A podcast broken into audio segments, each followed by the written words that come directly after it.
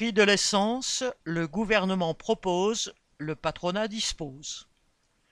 Le prix de l'essence a encore augmenté et avoisine à nouveau les 2 euros. Les actionnaires de Total, notamment, dont les profits ont doublé l'an dernier pour atteindre 36,2 milliards d'euros, vont encore pouvoir se frotter les mains. Tout ce que Macron a trouvé à annoncer le 24 septembre est une aide de l'État aux consommateurs, limitée à 100 euros par an, et qui sera distribuée avec parcimonie.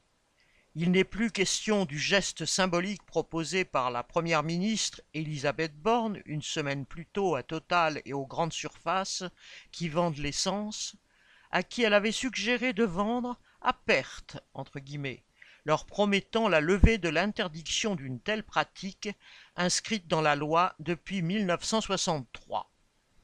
Cette annonce était dérisoire, car même si les grandes surfaces affichent des produits à prix coûtant, ou même en fait à perte, elles peuvent rester bénéficiaires en négociant avec leurs fournisseurs des ristournes confidentielles, sans compter le fait qu'elles peuvent toujours se rattraper sur d'autres produits. Quant à Total, il est son propre fournisseur. À défaut de faire réellement baisser les prix, l'annonce de Borne aurait peut-être pu redresser sa cote dans les sondages.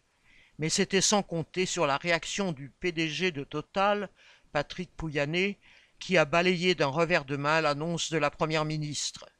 Il lui a signifié que la seule limite à la hausse du prix du carburant est celle que Total a fixée en disant qu'il ne dépassera pas les deux euros le litre. La grande distribution elle aussi impliquée dans la vente de l'essence, a fait entendre la même musique. Citation Nos entreprises ne sont pas fabriquées pour la vente à perte, nous n'en ferons pas. Fin de citation, a tranché le représentant des magasins Leclerc. Il ne restait plus à Macron qu'à aider la première ministre à avaler son chapeau. Ce petit épisode rappelle clairement qui décide vraiment des politiciens ou des capitalistes. Pendant ce temps, la facture reste salée pour celles et ceux obligés de prendre leur voiture pour aller travailler ou pour rechercher un emploi. Les travailleurs ne peuvent accepter d'être réduits à des mesures de charité de l'État de plus en plus insignifiantes. Il leur faut imposer l'indexation des salaires sur les prix des principales dépenses, dont l'essence. Jean Sandet